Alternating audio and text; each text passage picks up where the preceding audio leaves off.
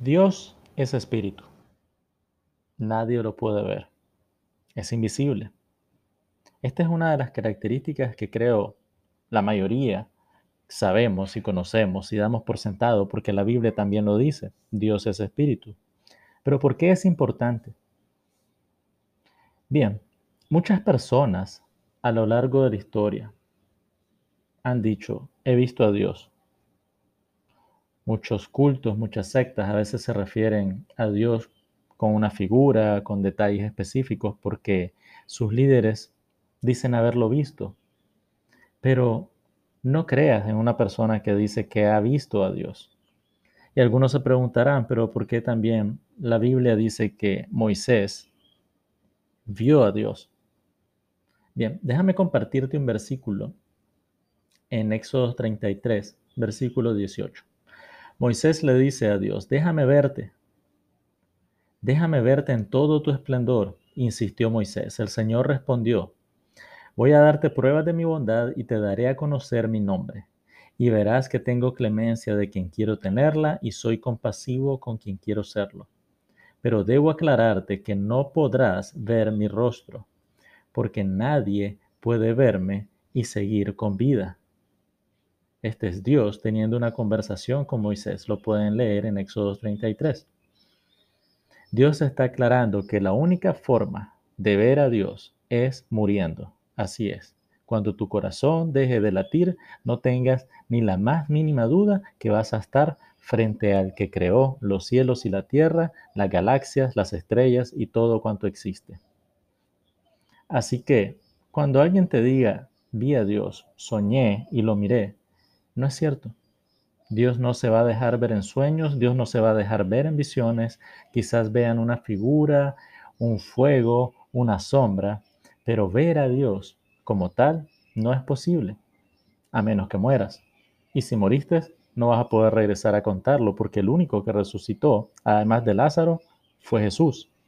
Y Jesús ahora está en los cielos, a la diestra del Padre.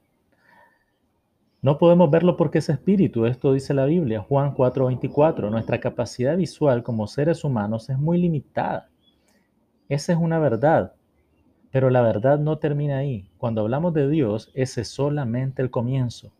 A Dios nadie le vio jamás, dice Juan 1:18, pero esto no significa que no podamos conocer a Dios, conocer su esencia.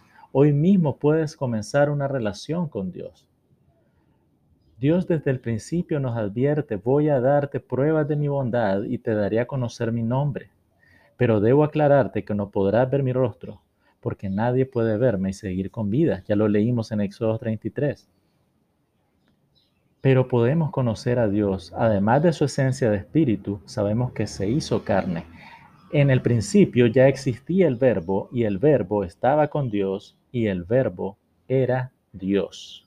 Juan 1.1 y el Verbo se hizo carne y habitó entre nosotros, y ese es Jesús, que nos ha dado a conocer al Padre. Y el Verbo era Dios, y el Verbo se hizo carne.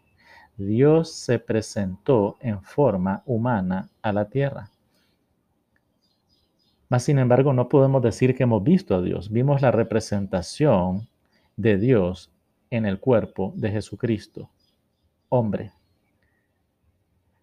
Algo que me llama la atención es un relato en el Nuevo Testamento donde un hombre llamado Felipe le dice a Jesús, muéstranos al Padre. Jesús le responde, ¿tanto tiempo hace que estoy con ustedes y no me has conocido, Felipe?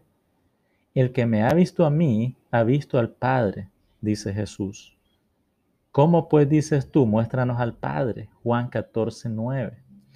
Porque Jesús es el camino, la verdad y la vida. Jesús es el camino al Padre. Si ves a Jesús, vas a ir en el camino correcto. Te invito a que sigas a Jesús. Estudia la Biblia. No creas cualquier cosa de lo que te digan, ni siquiera creas a lo que yo te estoy diciendo. Ve a la Biblia, léelo y sigue los pasos, el camino y la verdad que Jesús predicó.